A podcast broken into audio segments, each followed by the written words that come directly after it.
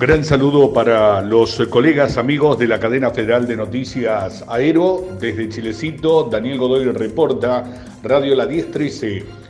En el día de ayer, la intendenta municipal, la profesora Silvia Gaitana, con el gobernador de la provincia, Sergio Casas, firmaron el convenio por el cual el municipio de Chilecito va a acceder a una línea de créditos del BID a través del proyecto Promeva, el programa de mejoramientos barriales. Y esto va a afectar todo el sector de un eh, conglomerado habitacional bastante importante, que es el barrio Pomán de la ciudad de Chilecito, en cuanto al tema obra fundamentalmente de cloacas y de agua potable para ese sector.